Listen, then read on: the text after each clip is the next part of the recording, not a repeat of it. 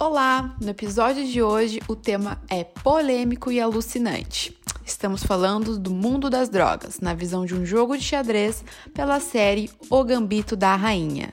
Eu sou Ellen Cortes e eu e meu colega Fabiano vamos prosear um pouco sobre este assunto. Olá, Ellen, tudo bem? Apesar de ser uma série fictícia, ela traz à tona o uso abusivo das drogas alucinógenas.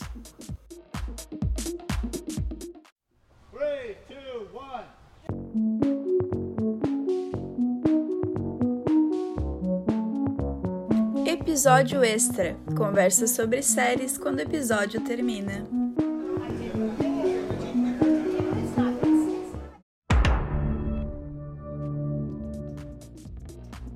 A série O Gambito da Rainha bateu recordes de audiência nas suas primeiras quatro semanas, com mais de 62 milhões de telespectadores, isso só na Netflix, tá? Uma série curta, boa e polêmica. Você chegou a ver, Fabiano? Olha, Ellen, vou te confessar, antes de sua indicação não tinha ouvido falar. Não fiquei muito atraído pelo nome e por se tratar de um tema como jogo de xadrez, mas me surpreendeu e gostei muito. A série é sobre a emocionante história de uma órfã que se torna um prodígio do jogo de xadrez, mas também luta contra seus demônios pessoais, chamados o vício em álcool e medicamentos controlados. Apesar de ser uma série fictícia, ela aborda um tema pra lá de real nos dias de hoje. O que é isso? Vitaminas. Vitaminas mágicas. Se eu fosse você, eu guardaria as verdes pra noite. Senão eles te desligam bem quando você precisa ficar ligada. Tá me entendendo? As verdes são para regular sua disposição. As laranjas e marrom são para formar um corpo forte. Tome as duas. Ferguson te deu algum comprimido verde? Algum extra? Não, querida, quem me dera. Mas o estado todo tá em cima deles pelo que andam fazendo com aqueles comprimidos. As pílulas que Betty toma em O Gambito da Rainha são tranquilizantes fictícios chamados Azolan. E embora as alucinações sejam possível efeito colateral dessa família de drogas psicoativas, elas são tomadas principalmente como supressores de humor que ajudam a tratar coisas como ansiedade. Tranquilizantes dos quais hoje estão cada vez mais frequentes a sua utilização. Segundo a Organização Mundial, OMS, o Brasil é o segundo país a consumir mais drogas no mundo, com 2,8 bilhões de usuários, perdendo apenas para os Estados Unidos com 4 milhões. Hoje, o mundo conta com vários tipos de drogas, sejam elas depressoras, estimulantes ou perturbadoras. Para cada problema existe uma droga solução. Isso não só no profissional, mas também no pessoal. Assim como na série, as drogas mais utilizadas hoje na população mundial são chamadas de ansiolíticas, também chamadas de tranquilizantes ou calmantes. Ansiolíticos são medicamentos usados para combater a ansiedade e a tensão. Descoberta na década de 50, essa droga pode ser sintética, ou seja, elaborada por processos químicos, ou pode ser encontrada em um medicamento caseiro, como chás. Segundo a professora e doutora Vânia Florino Nodin, docente em toxicologia e farmacologia, a substância principal dessa classe de medicamentos controlados são os benzodiazepínicos. Esses medicamentos também levam um processo de dependência muito significativo, ou seja, as pessoas é, necessitam, elas criam uma dependência fisiológica e até psicológica de que elas só vão conseguir dormir, só vão conseguir relaxar usando os benzodiazepínicos. Então, esses medicamentos eles têm um alto potencial, tanto para desenvolver tolerância quanto para desenvolver dependência. De certa forma, a droga, independente de qual, ela se comporta de uma maneira particular em cada indivíduo. Existem vários fatores do próprio organismo que geram esses efeitos colaterais, né?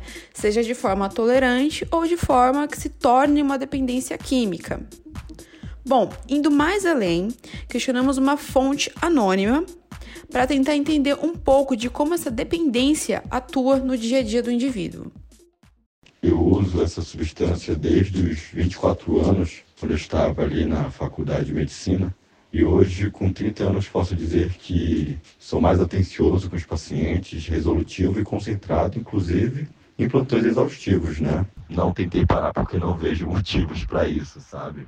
O que antes eu conseguia fazer 60 horas por semana, agora eu faço 120. Então. Confesso que fiquei até sem palavras para este depoimento. Principalmente vindo de um profissional da saúde, né? Segundo a Agência Nacional de Vigilância Sanitária, Anvisa, o ranking é liderado pelo Clonazepam, que chegou a 10,5 milhões de caixas em 2019, mais que a soma das unidades de Bramazepam, de 4,4 milhões, e de Alprazolam, de 4,3 milhões, distribuída no mesmo período. Esse mesmo levantamento foi feito durante a pandemia do Covid-19 pelo Conselho Federal de Farmácias e mostra que quase 100 milhões de caixas de medicamentos controlados foram vendidos em todo o ano de 2020.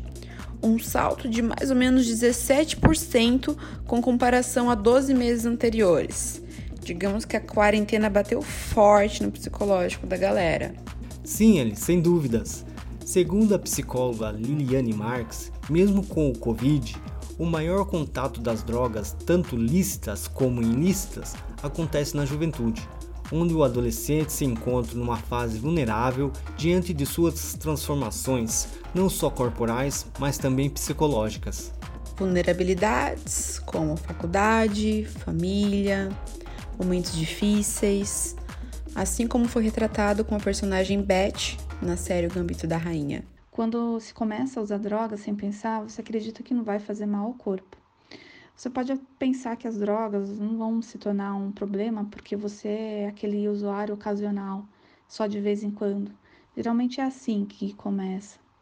A questão é que quanto mais você toma uma droga, existe uma maior probabilidade de desenvolver uma tolerância aos seus efeitos. Isso pode levar o indivíduo a uma necessidade de tomar doses cada vez maiores. E assim como na minissérie O Cambito da Rainha, a personagem Beth traz a sua relação com as drogas de uma forma constante e abusiva, acreditando que era esses efeitos colaterais que trazia como consequência seu sucesso com o xadrez, quando na verdade a sua principal busca era se dar conta que há algo especial nos relacionamentos que podem ser oferecidos e que os vícios eles não oferecem. Enfim, o grande checkmate da série é como a personagem cresceu o suficiente como pessoa para ser capaz de se acalmar sem a necessidade dos tranquilizantes. O momento serve como uma representação simbólica dela acalmando as vozes da dúvida de sua mente e desligando todas as distrações externas, a fim de se concentrar totalmente na partida à sua frente. E este foi o episódio extra. Nós conversamos sobre o primeiro episódio da série O Gambito da Rainha. O episódio extra é um podcast desenvolvido na disciplina de jornalismo multimídia do curso de jornalismo da Universidade do Vale do Itajaí. Tivemos a participação da professora e doutora Vânia Floriane Noldin, a psicóloga Liliane Marx, junto à locução de Fabiano da Paz e eu, Ellen Cortes.